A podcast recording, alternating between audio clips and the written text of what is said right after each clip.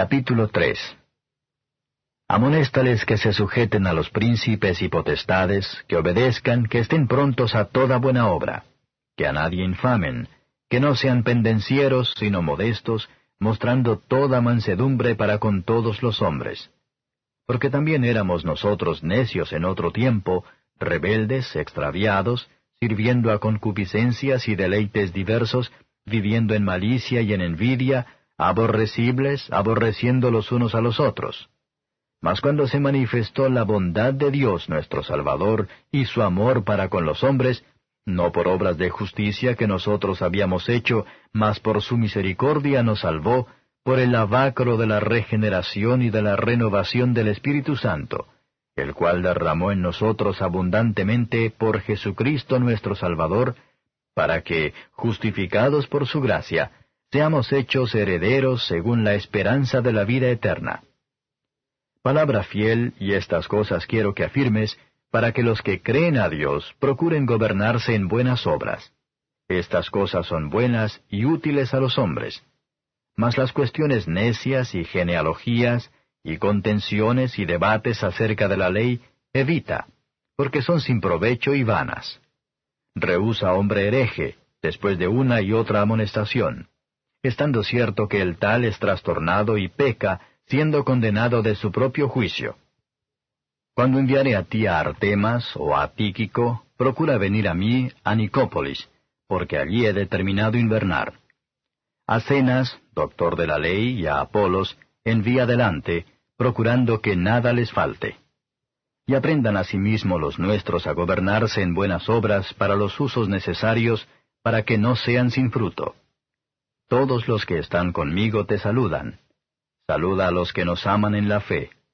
La gracia sea con todos vosotros. Amén. Comentario de Mateo Henry capítulo 3. Versos 1 a 7. Privilegios espirituales no hacen nulo o se debilitan, pero confirman deberes civiles. Buenas palabras y buenas veres significados no son suficientes sin buenas obras. Ellos no iban a ser contencioso, sino para demostrar la mansedumbre en todas las ocasiones, no hacia solo amigos, sino a todos los hombres, aunque con la sabiduría. Santiago 3 verso 13. Y que nos enseña este texto lo malo que es para un cristiano ser grosero a la peor, más débil y más abyecta. Los siervos del pecado tienen muchos maestros, sus lujurias ellas prisa diferentes maneras, orgullo ordena una cosa, la codicia otra. Por lo tanto son de odio, que merece ser odiado. Es la miseria de los pecadores, que se odian unos a otros, y es el deber y la felicidad de los santos a amarnos unos a otros. Y somos liberados de nuestra condición miserable, solo por la misericordia y la gracia gratuita de Dios, el mérito y los sufrimientos de Cristo, y la operación de su Espíritu. Dios el Padre es Dios, nuestro Salvador.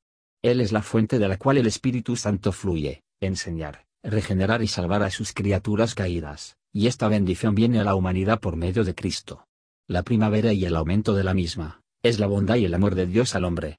El amor y la gracia tienen, por medio del Espíritu, un gran poder para cambiar y volver el corazón a Dios. Las obras deben estar en el salvado, pero no se encuentran entre las causas de su salvación. Un nuevo principio de la gracia y de la santidad es forjado, que se balancea, y administra y hace al hombre una nueva criatura. La mayor parte pretender que tendrían el cielo, por fin, sin embargo, no se preocupan por la santidad ahora, que tendrían el extremo sin el principio. Aquí es el signo externo y el sello de la misma en el bautismo, llamada, por tanto, el lavamiento de la regeneración. El trabajo es interna y espiritual, esto es exteriormente significada y sellada en la presente ordenanza. Leve no este signo externo y sello, aún descansa no en el lavamiento externo, pero mira a la aspiración de una buena conciencia, sin la cual el lavamiento externo le valdrá nada. El trabajador en ella es del Espíritu de Dios, es la renovación en el Espíritu Santo, a través de él hacemos morir el pecado, realice deber, anden en los caminos de Dios, todo el trabajo de la vida divina en nosotros, y los frutos de la justicia y sin, son a través de este Espíritu bendito y santo. El Espíritu y sus dones de ahorro y gracias, vienen a través de Cristo, como Salvador, cuyo compromiso y el trabajo son para traer a la gracia y la gloria.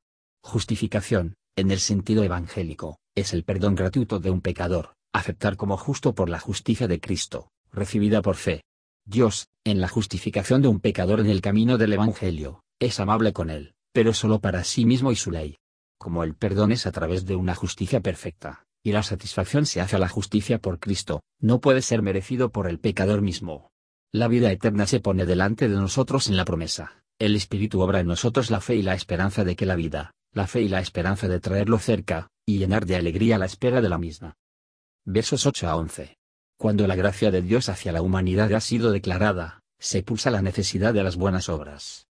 Los que creen en Dios, debe hacerlo bajo su cuidado para mantener las buenas obras, a buscar oportunidades para hacerlas, siendo influenciado por el amor y la gratitud, preguntas tontas trifín deben ser evitados, y las distinciones sutiles y preguntas vanas, ni deben ser personas con ganas después de novedades, pero me encanta la sana doctrina que tiende más a la edificación.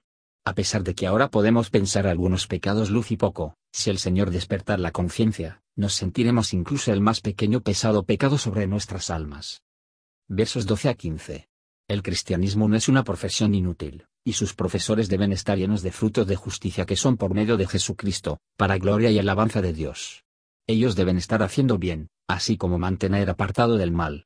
Que el nuestro siga algún trabajo honesto y el empleo, para mantenerse a sí mismos y a sus familias.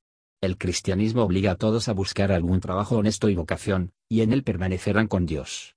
El apóstol concluye con expresiones de tipo respeto y ferviente oración. La gracia sea con todos vosotros, el amor y el favor de Dios, con los frutos y efectos de los mismos, según las necesidades, y el aumento y la sensación de que sean cada vez más en sus almas. Este es el deseo del apóstol y la oración, mostrando su afecto a ellos, y el deseo de su bien, y sería un medio de obtener para ellos, y trayendo sobre ellos, lo pidió. La gracia es lo principal para ser deseado y rezado por, con respeto a nosotros mismos o a los demás, todo es bueno. Gracias por escuchar y si te gustó esto, suscríbete y considera darle me gusta a mi página de Facebook y únete a mi grupo Jesús Answers Prayer.